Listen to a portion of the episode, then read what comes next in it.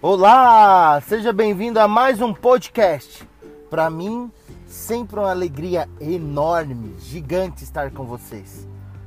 Eu posso agradecer cada comentário, cada participação, cada indicação de assunto. Vocês são maravilhosos.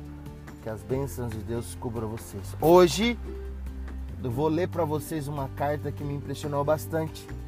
E ela se intitula assim: Se o amanhã não vier, e ela começa: Se eu soubesse que essa seria a última vez que eu viria você dormir, eu aconchegaria você mais apertado e rogaria ao Senhor que protegesse você.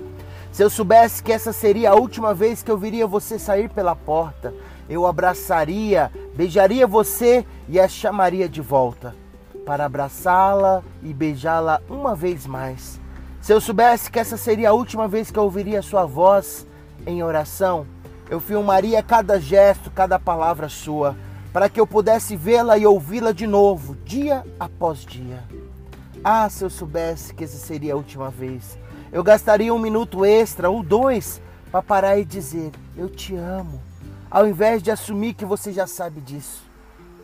Se eu soubesse que essa seria a última vez, eu estaria ao seu lado compartilhando do seu dia, ao invés de pensar: Bem, tenho certeza de que outras oportunidades virão então eu posso deixar passar esse dia. É claro que haverá um amanhã para se fazer uma revisão. E nós teríamos uma segunda chance para fazer as coisas de maneira correta. É claro que haverá outro dia para dizermos um para o outro: Eu te amo. E certamente haverá uma nova chance para dizermos um para o outro: Posso te ajudar em alguma coisa?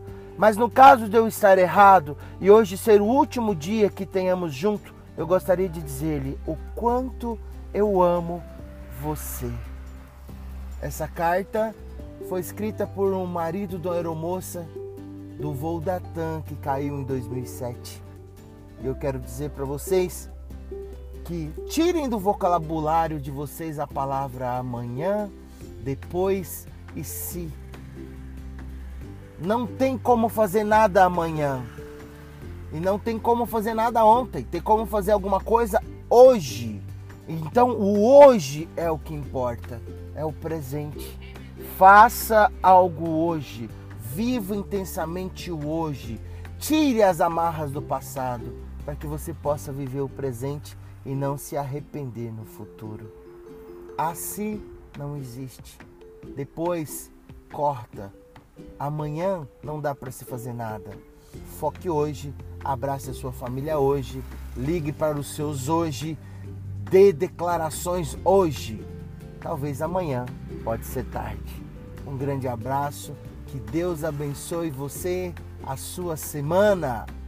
Tchau!